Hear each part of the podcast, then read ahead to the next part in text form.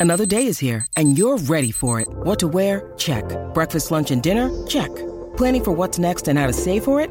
That's where Bank of America can help. For your financial to-dos, Bank of America has experts ready to help get you closer to your goals. Get started at one of our local financial centers or 24-7 in our mobile banking app. Find a location near you at bankofamerica.com slash talk to us. What would you like the power to do? Mobile banking requires downloading the app and is only available for select devices. Message and data rates may apply. Bank of America and a member FDIC. Hola, esto es New Books Network en español.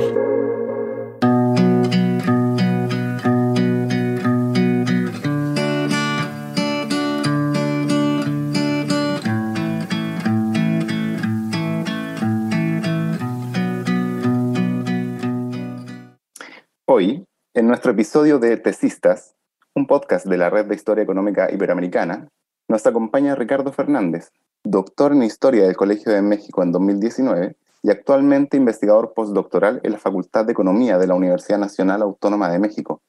Ricardo fue recientemente galardonado con una mención de honor en la segunda edición del segundo concurso a la mejor tesis de posgrado en Historia Económica de América Latina, otorgado por la Asociación Peruana de Historia Económica en el marco del séptimo Congreso Latinoamericano de Historia Económica.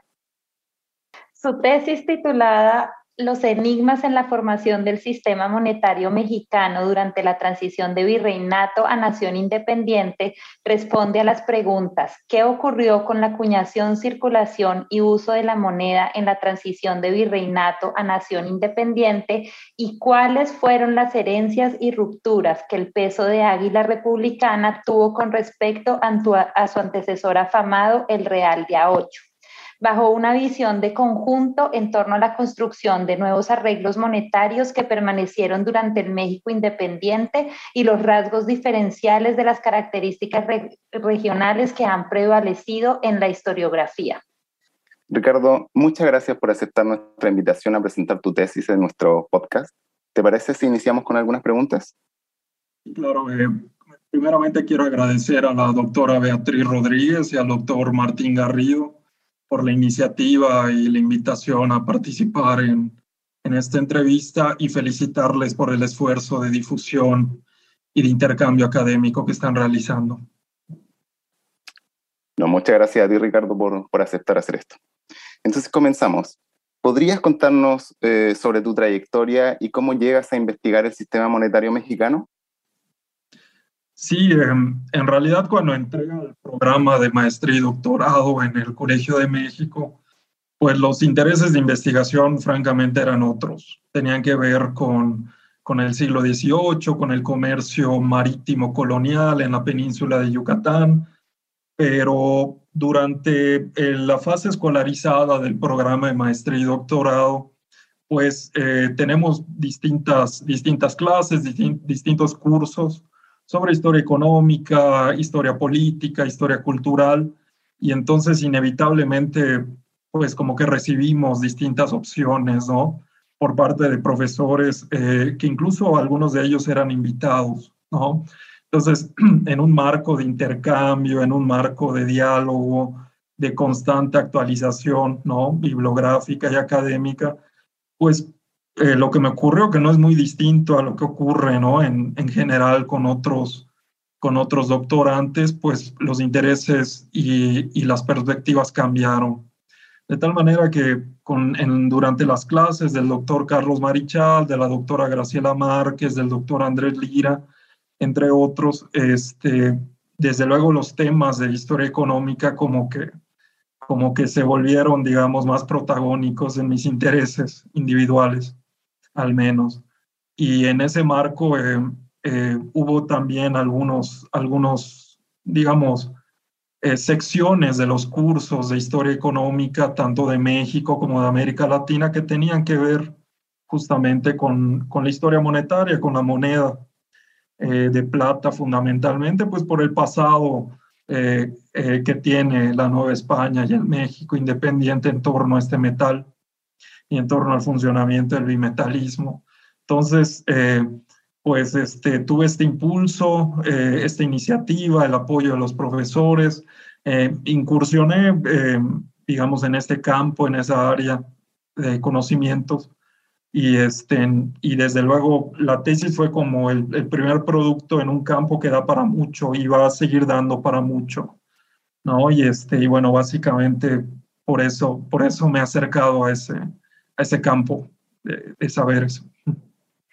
¿Podrías explicarnos brevemente de qué trata tu investigación y cómo contribuye tu trabajo a la literatura?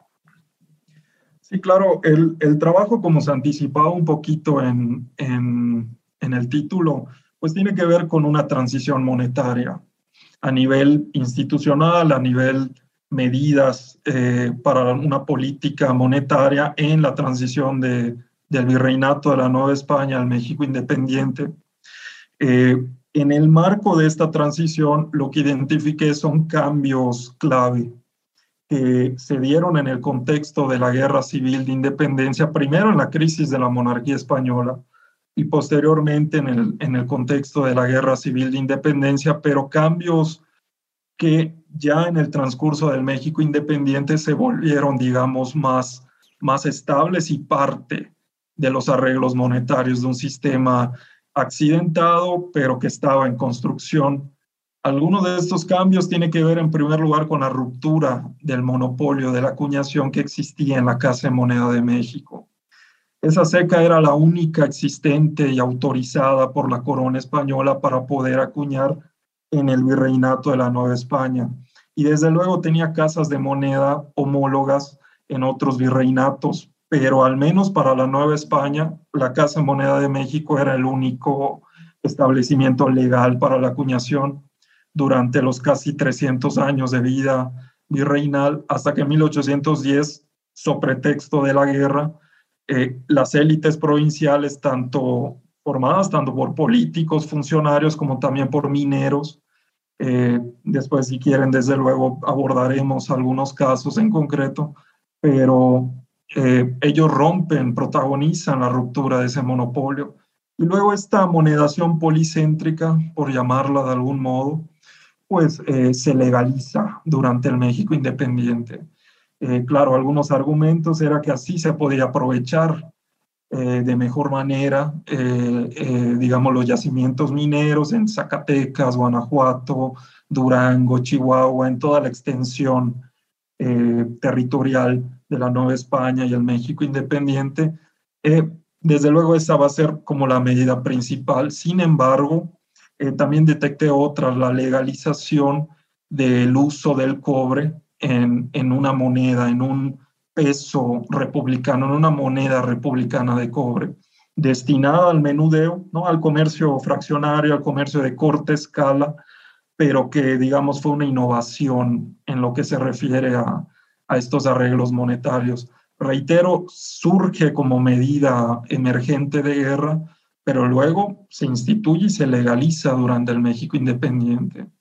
Y eh, los, últimos dos puntos o aspectos que se analizan tienen que ver con, bueno, eh, la intervención de los comerciantes y firmas británicas en minería, pero concretamente en amonedación, es decir, los arrendamientos de casas de moneda en la década de los 20, 30 y 40 del siglo XIX.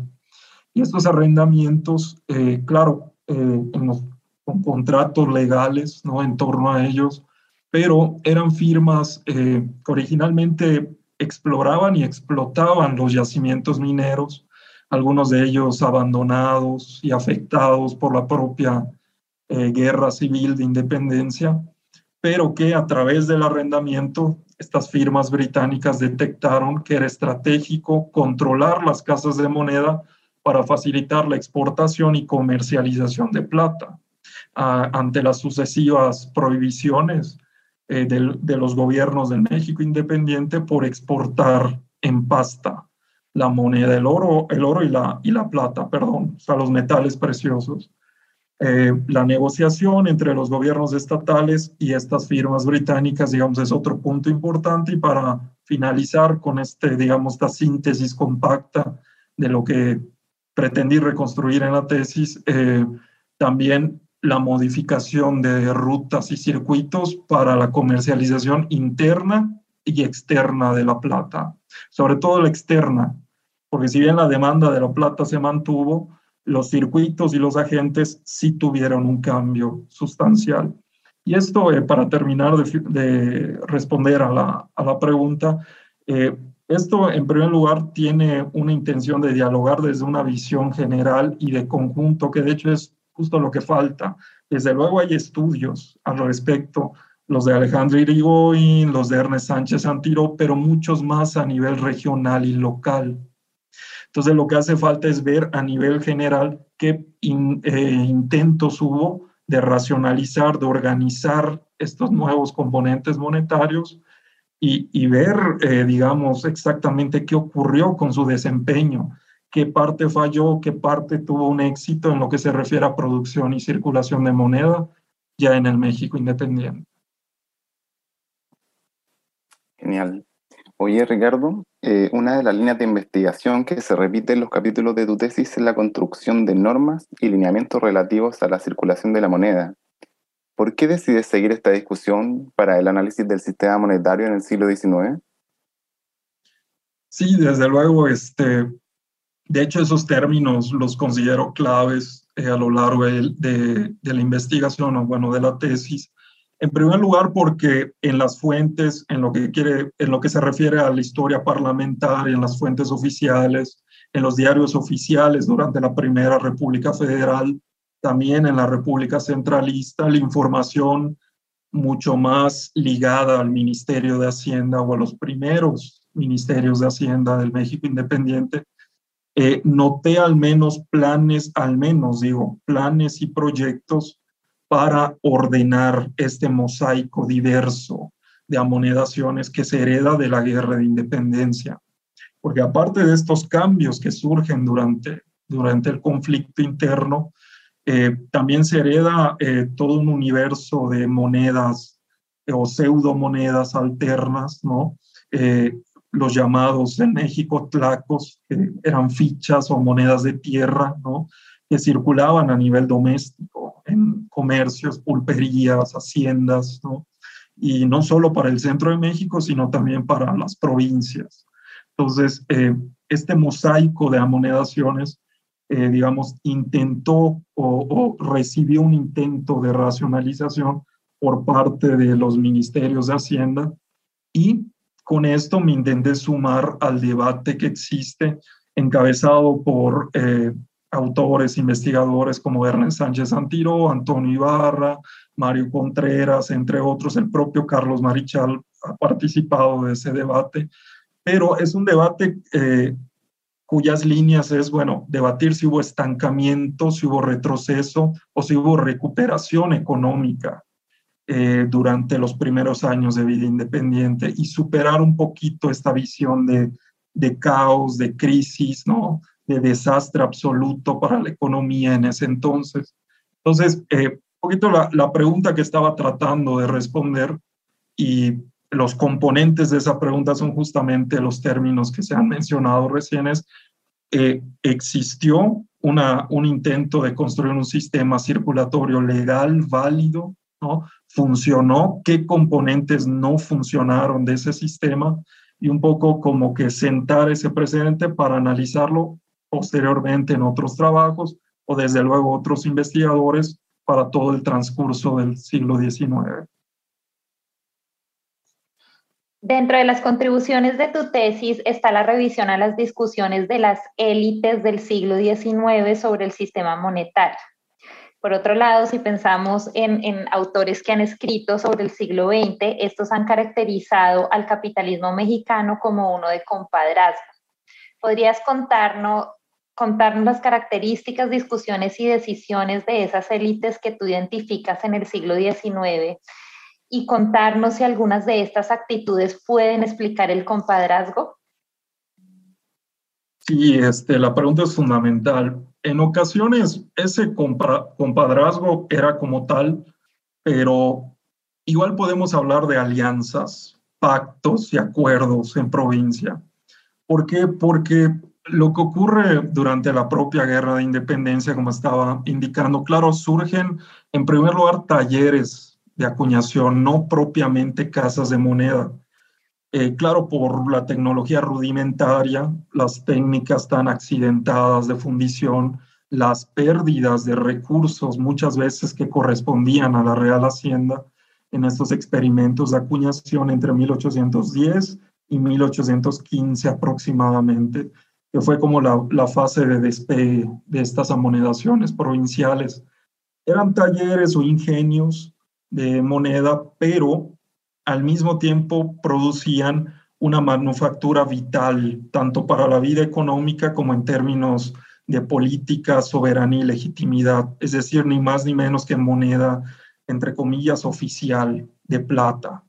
Algunas de estas amonedaciones eh, realistas, o sea, curioso es que al interior del bando realista eh, surgieron estas, estas fuentes de disgregación monetaria, pues acuñaban todavía con la efigie del rey, pero con purezas metálicas distintas.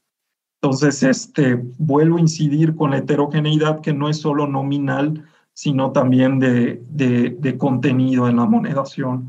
Entonces, eso, eso por un lado, pero ¿quiénes estaban detrás? Esto lo menciono para llegar propiamente a quiénes estaban detrás de estas amonedaciones. Y el mosaico se, se, se vuelve aún más diverso. Desde luego hubo pactos muy explícitos entre mineros y, y, por ejemplo, los que componían la Diputación Provincial ya en los últimos años de vida virreinal, el conde de Pérez Gálvez, es decir, en Guanajuato, un personaje acaudalado que tenía muchos yacimientos mineros, es decir, eh, un acaudalado, un, un millonario, entre comillas, de la época, ¿no? Pero millonario que a su vez había apoyado la idea de un centro de, amonedación en Guanajuato, a pesar de que, por lo que nos indican las fuentes, esta casa de moneda de Guanajuato fue de las más eh, lastimadas, accidentadas, porque los, los talleres o los departamentos que tenía de carpintería, de fundición, estaban desagregados del edificio principal. Entonces, claro, cuando los superintendentes, o pongamos entre paréntesis, los directores de la Casa de Moneda en ese entonces, el Marqués de San Román hasta 1815 y luego Rafael de Lardizábal de 1815 hasta 1829, al enterarse de estos nuevos centros de acuñación, obviamente se ponen en un plan defensivo y de rechazo tajante ¿no? a estas casas de moneda, porque, claro, eh, si va a generar un efecto de aislamiento para la Casa de Moneda de México, toda vez que por las cifras que nos indican, eh, que nos han indicado autores emblemáticos como David Brading, ¿no? Eh, digamos, la vitalidad minera a fines del siglo XVIII correspondió a provincias como Zacatecas y Guanajuato, no al centro de México.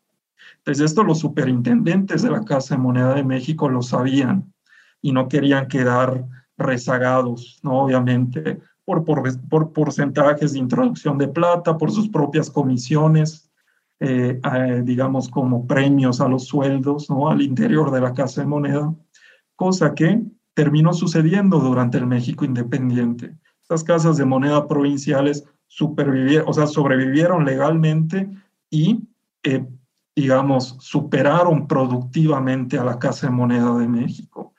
Claro, eh, el juego de las élites, a veces por alianza, otras veces por compadrazgo, fue complejo. En Zacatecas eh, hubo, digamos, eh, una, una capa, una, una imagen mucho más legal para el proceso de legalización de la casa de moneda.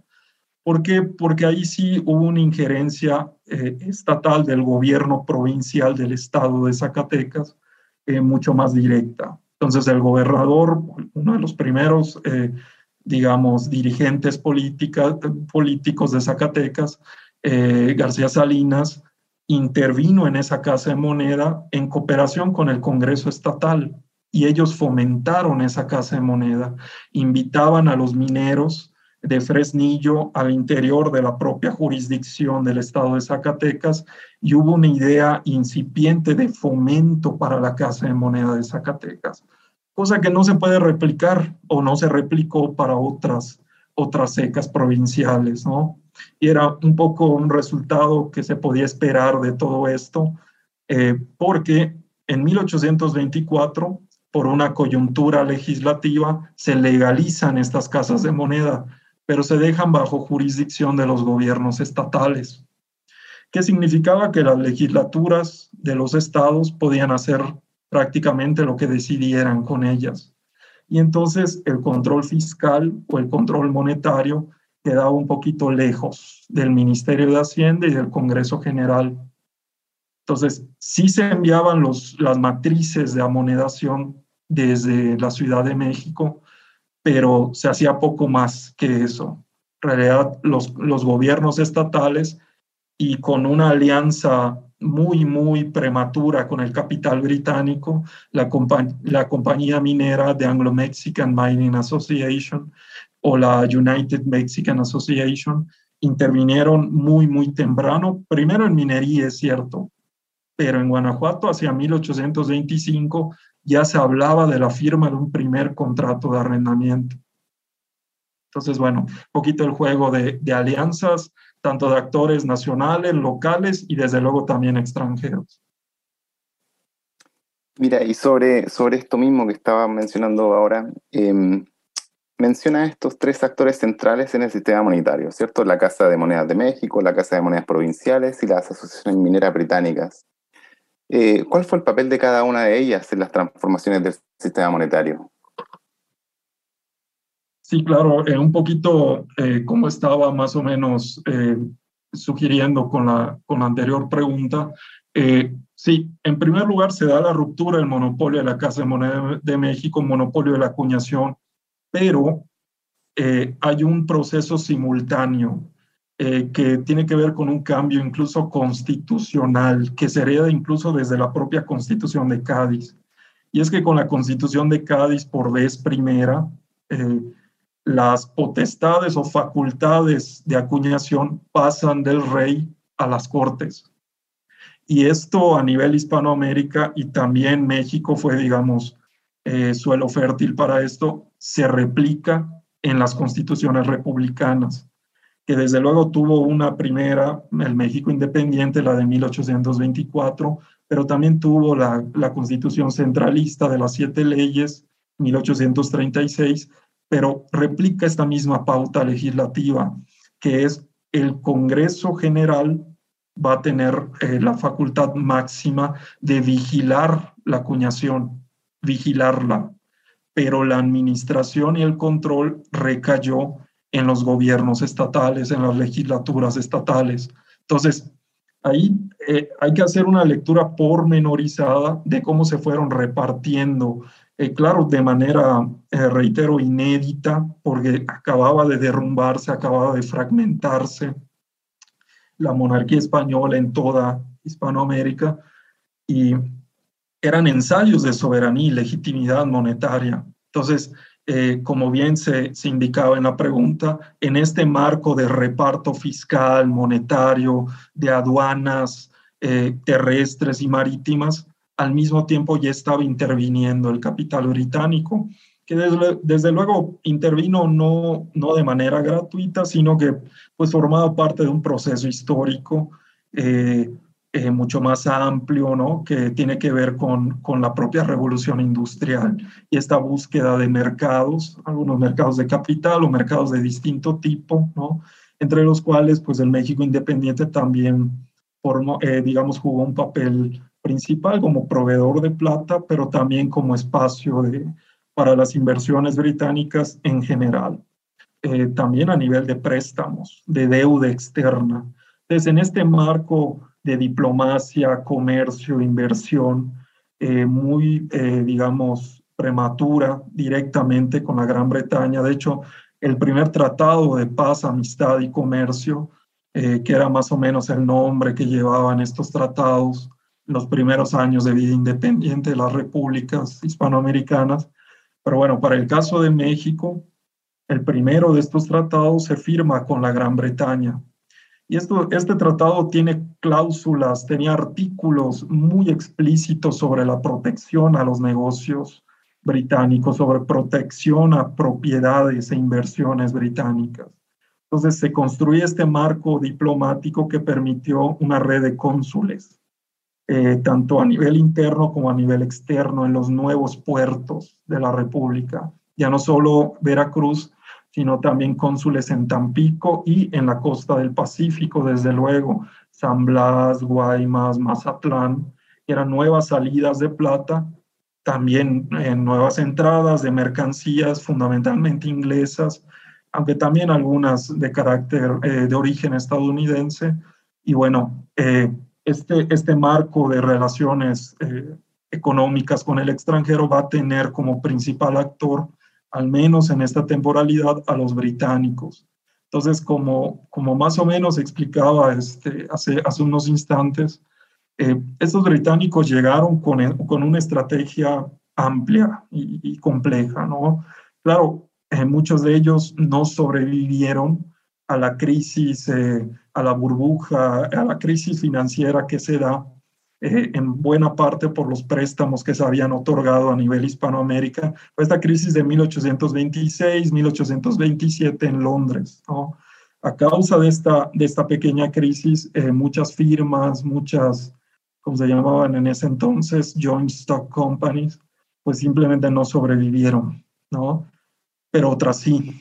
Entonces, entre las que sobrevivieron, eh, en primer lugar, o sea, de importancia para, para la economía del México independiente, eh, la compañía anglo-mexicana, de Anglo-Mexican Mining Association, eh, pero que a su vez tenía firmas pequeñas aliadas que estaban en distintas ciudades del México independiente, no solo para la minería, no solo para el comercio de plata, sino para la importación de textiles, licores, pólvora y otros productos, Que, no se producían de manera tan fácil y bueno, obviamente en un marco de competencia comercial.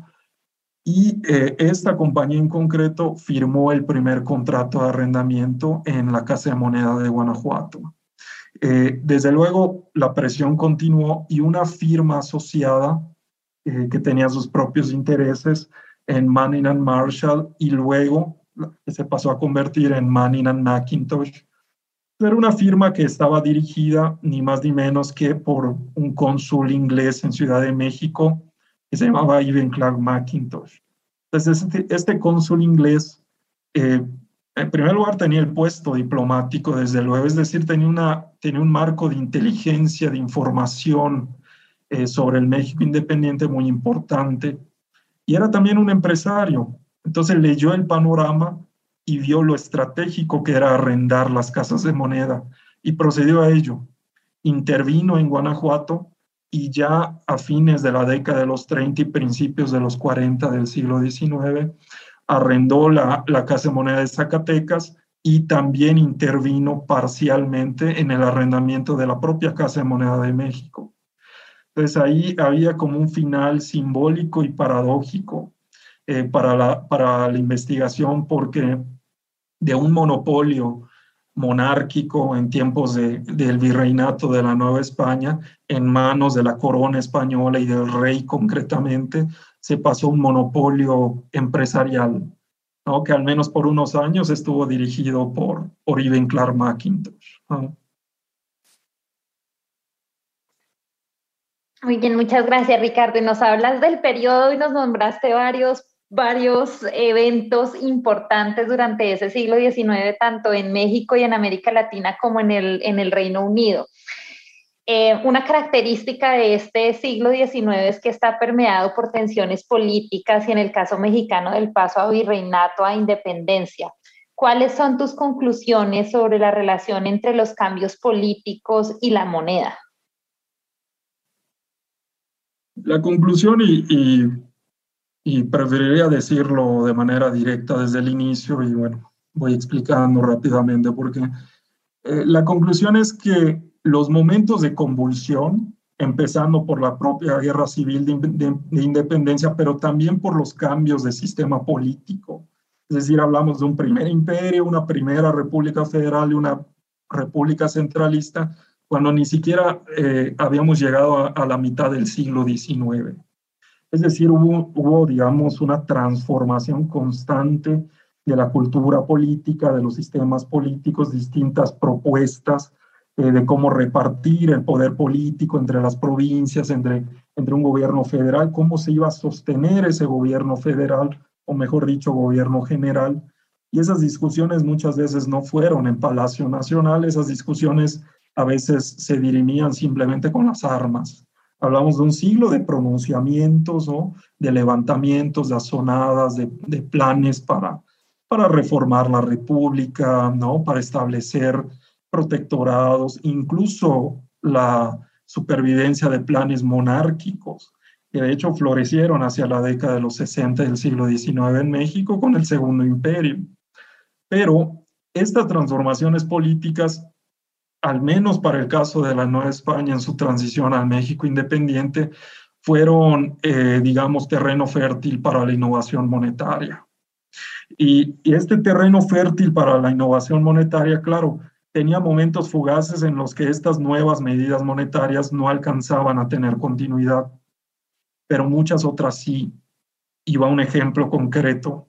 La supervivencia de esta monedación policéntrica se va a dar hasta principios del siglo XX. Es decir, una temporalidad que rebasa por mucho, desde luego, a la, a la investigación, a la tesis, ¿no? Pero indica que el gobierno general, fuera por la presión de los, de los empresarios británicos, fuera por las alianzas con los gobiernos estatales, pero no decidió clausurar estas casas de moneda provinciales sino hasta inicios del siglo XX, cuando el contexto era totalmente distinto a nivel político, a nivel internacional también. Y también en, en el marco de una adopción no solo en México, sino a nivel general del patrón oro. Abandono del bimetalismo, abandono de las ventajas de la, de la demanda internacional de la plata y adopción del patrón oro. Pero bueno, eso, eso que ocurre muestra una continuidad, pero también hay continuidad, por ejemplo, con el uso del cobre en la moneda oficial. El cobre no se terminó, incluso siguió teniendo historia monetaria durante la primera mitad del siglo XX. Claro, hubo momentos de crisis, sobre todo al inicio de su adopción, y eso sí se analiza en el capítulo tercero de la, de la tesis, porque, claro, se crea una moneda fiduciaria, o mejor dicho, semifiduciaria.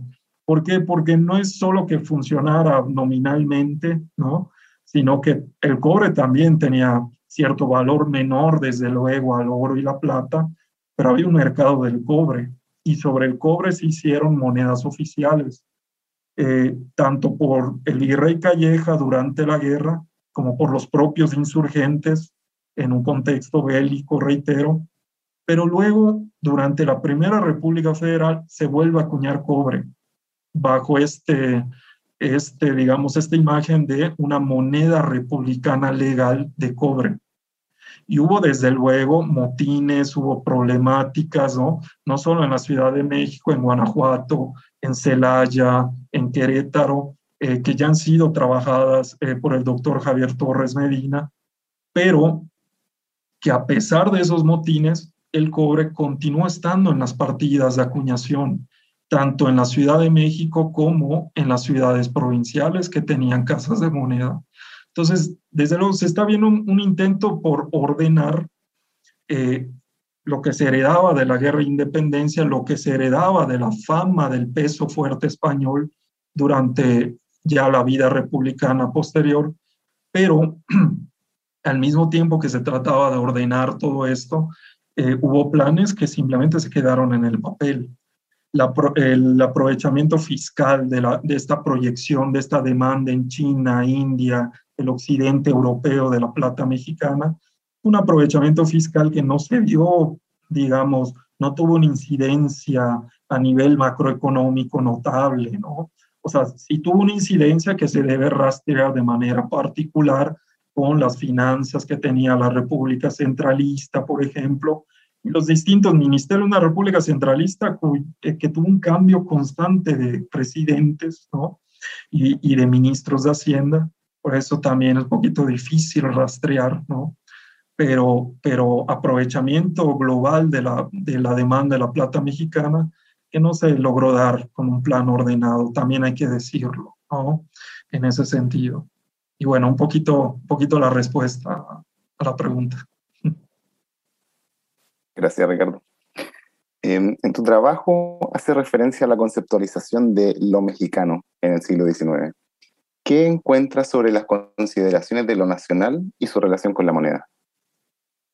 Sí, eh, claro, estamos en un momento, o al menos la, la tesis aborda un, contexto cronológico de génesis del, del Estado-Nación, ¿no? Y una génesis, desde luego, muy, muy convulsa y que continuó siéndolo, como, como ya hemos mencionado. Y lo mexicano, desde luego, se puede hablar, pero a nivel de proyectos, a nivel de, digamos, mecanismos que, que existían desde Palacio Nacional para organizar un sistema fiscal para toda la República, planes para caminos, colonización de la República, ¿no? Y mucho de esto, reitero, se quedó en el papel, ¿no? Tanto, tanto de las constituciones como de la legislación secundaria y los debates en prensa derivados, ¿no? De esas, de esas múltiples constituciones. Eh, lo mexicano, desde luego, empieza a ser algo que al menos en parte se quedó en el papel. Sin embargo, también lo que está ocurriendo es que desde las provincias se está construyendo una propia versión de este, entre comillas, sistema monetario mexicano en formación. Y esto no solo ocurrió para la moneda, ocurrió para las instituciones del México independiente en general, para la justicia, para la organización eclesiástica tan importante en ese entonces, ¿no? Para el país. Todo esto, es decir, el país también se construyó desde las provincias. ¿No? Claro, con tensiones centro-región, también hay que mencionarlo, pero desde las propias provincias, desde lo que se lograba dirimir con los contratos de arrendamiento entre los gobiernos estatales, Iben Clark McIntosh, Manning and McIntosh eh, y la propia compañía anglo-mexicana, con los diálogos que ellos tenían, así también se fue constituyendo, digamos, eh, como áreas de circulación, muchas de ellas autónomas prácticamente, en ocasiones aisladas, pero también con contacto, sobre todo centro de México, Guanajuato, Bajío, Zacatecas, ¿no? Eh, no todo fue parálisis. Es lo que eh, a ciertas alturas de la tesis trato, trato de remarcar, ¿no? No todo, no todo fue caos, no todo fue desastre, habían enfrentamientos, desde luego, pero la plata siguió siendo demandada en un marco, en un patrón bimetálico. Entonces, lo que había con la plata era una demanda constante, un cambio más o menos fijo, oro-plata, una unidad de oro por 16 unidades de plata. Entonces, eso, eso funcionando, ¿qué provocaba? Que a pesar de la heterogeneidad que va en contra de esta idea de lo mexicano, pero la plata podía seguir circulando, ¿no? ¿Por qué? Porque si las monedas no se acuñaban bien o no se acuñaban con una eh, ley de pureza metálica idónea, aún así eran de plata y podían tener una recepción, claro, depreciada, ¿no? Pero podían tener una recepción en los mercados regionales. Entonces, eh, claro, es un contexto de tensiones centro-región, como se mencionó, pero en esa clave, en esa, eh, a partir de esa lectura, se puede seguir esta construcción accidentada, que como digo, tanto en las conclusiones como en otras alturas de la tesis, no culmina durante la primera mitad del siglo XIX. Lo que traté de hacer es sentar los, principal, los principales componentes de este sistema para que otras investigaciones rastreen su itinerario durante el siglo, el resto del siglo XIX.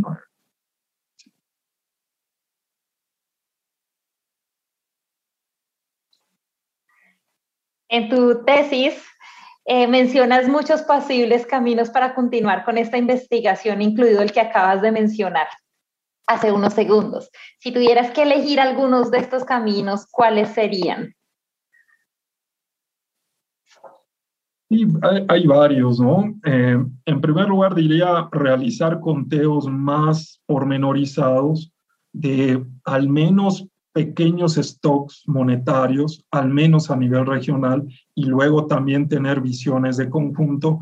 Y cuando digo visiones de conjunto, no solo para el México independiente, sino de regiones importantes para la circulación de la plata, como menciona el Bajío.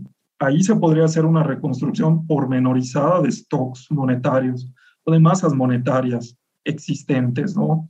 A través de fórmulas que permitan este, eh, reducir obviamente con algún, alguna cifra más o menos acordada el tema del contrabando de la plata, que fue permanente y perpetuo durante todo el siglo XIX.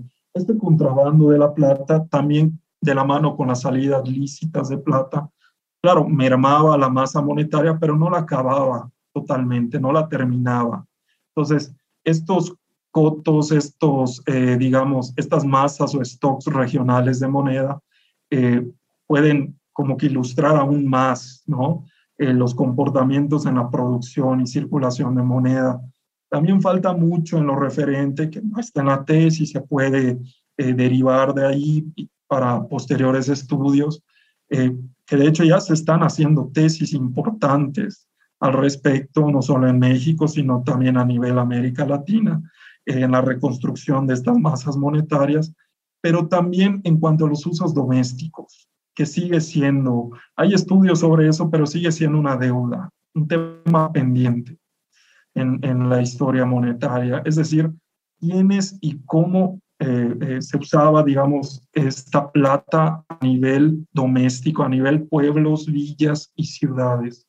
Eh, porcentajes, qué tanto de plata, de moneda de plata fraccionaria se usaba qué tanto se cambiaba o se combinaba con las monedas de tierra, con las pseudomonedas, ¿no?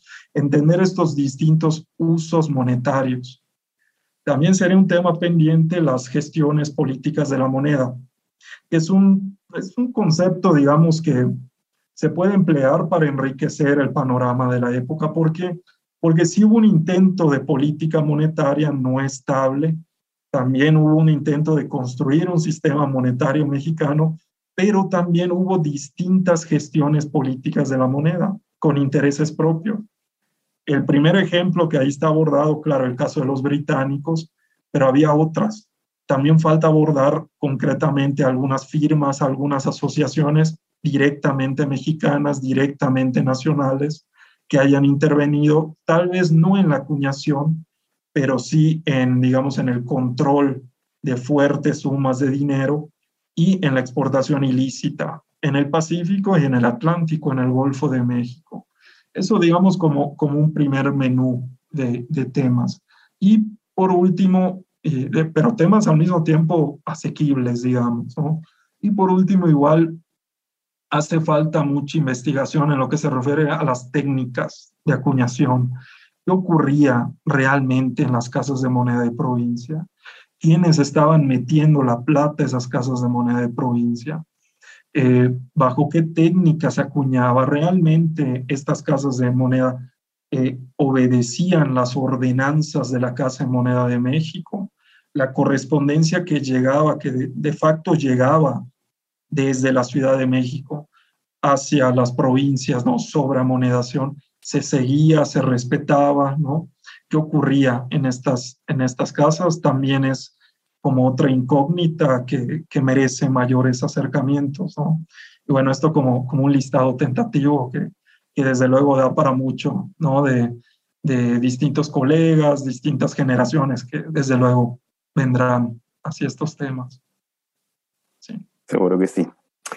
Eh, Ricardo, para ir cerrando esta conversación, eh, nos gustaría hacerte una pregunta dirigida a jóvenes investigadores e investigadoras que estarán escuchándote. ¿ah? ¿Qué consejo le darías a quienes se encuentran como un reto traer nuevas discusiones sobre la moneda o sobre esta parte de la historia, tanto en México como en otras realidades? Sí, este, a ver, esa pregunta es esencial. Eh, y bueno, varios puntos. En primer lugar, este, al momento de enfrentarse con la historiografía, con la bibliografía, eh, lo voy a decir muy, muy concretamente, simplemente quitarse el miedo, ¿no? ¿A qué me refiero con quitarse el miedo? Con entender que desde luego hay distintos estudios que han reconstruido a nivel hemisférico, a nivel economía internacional y también a nivel regional estos temas de historia monetaria. Al menos es el caso de, de México, ¿no? Y, también, claro, de otros, de otros países en, Latinoamérica.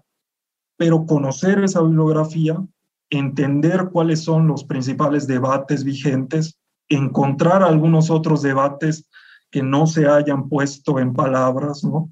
Y sobre ese marco bibliográfico de referencia, dialogar con él, pero no quedarse en él, desde luego, ¿no? A eso me refiero con quitarse el miedo, con tratar de, plantear interrogantes, ¿no? claro que dialoguen, reitero, con esa bibliografía, con esos debates, pero que también traten de plantear este, este, ideas que, surjan desde la propia iniciativa y creatividad de los, de los nuevos investigadores, ¿no?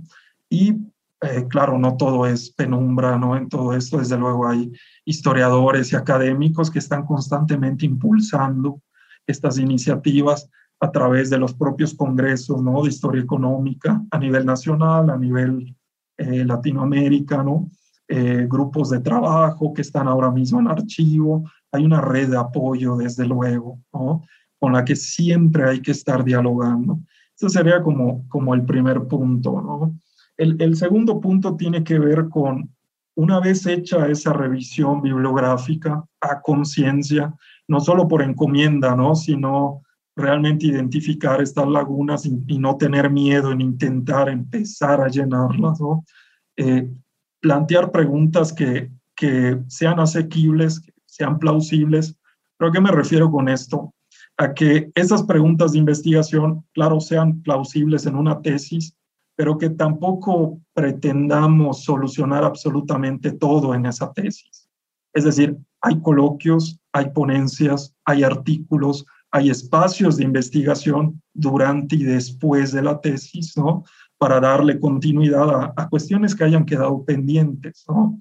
Entonces, claro, desde luego eh, la tesis doctoral para todos es, es un desafío muy grande, pero también hay que, hay que ser como muy, yo sugeriría, ¿no? Hay que ser como muy eh, críticos y tener, pues sí, hacer sacrificios en cuanto a, a problemas de investigación, archivos históricos, que no se puedan revisar al momento por falta de becas, por falta de tiempo, lo que sea, pero también enunciar esos problemas de investigación para desarrollarlos a futuro.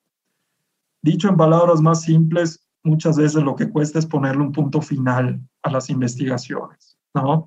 Es un final provisional, pero hay que, por ahí este, sugeriría este, realizarlo, ¿no? Y otras dos recomendaciones, las voy a mencionar rápidamente. Eh, romper con aislamientos de la historia económica y de la historia monetaria. En tanto no se relacionen estos temas con la, con la nueva historia política, con la historia cultural, con otros campos del conocimiento histórico, vamos a continuar perpetuando diálogos de sordos, ¿no? O, más que nada como enclaustramientos, ¿no? Al interior de los que hacemos la historia económica, eh, eh, sin importar, ¿no? Pero hay que romper un poco estos eh, o enriquecer estos diálogos y tratar de participar en espacios que no tengan que ver necesariamente con historia económica y que será presentar una ponencia o participar en una mesa panel, ¿no?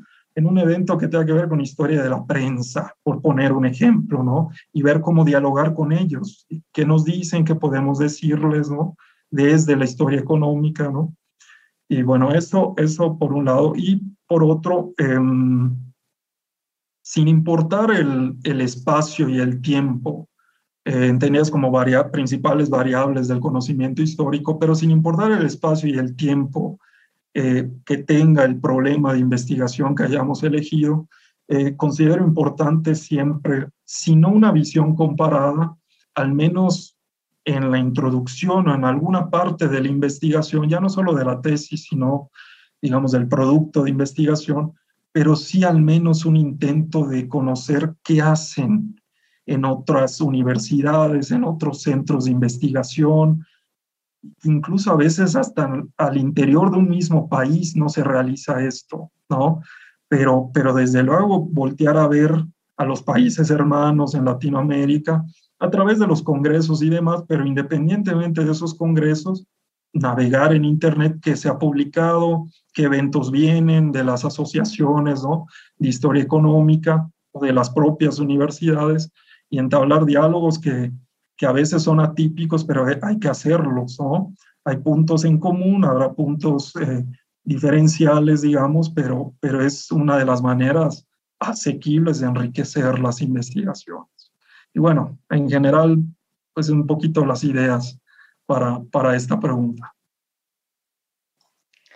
Muchas gracias, Ricardo. Con esta última respuesta cerramos este episodio de Tesistas que tuvo como protagonista a Ricardo Fernández, doctor en Historia del Colegio de México en 2019 y actualmente investigador postdoctoral en la Facultad de Economía de la Universidad Nacional Autónoma de México.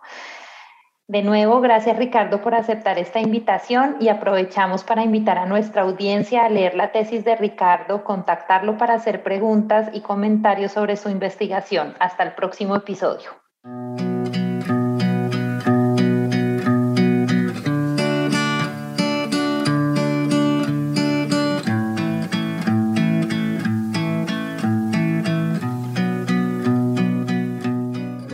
Gracias por escuchar New Books Network en español.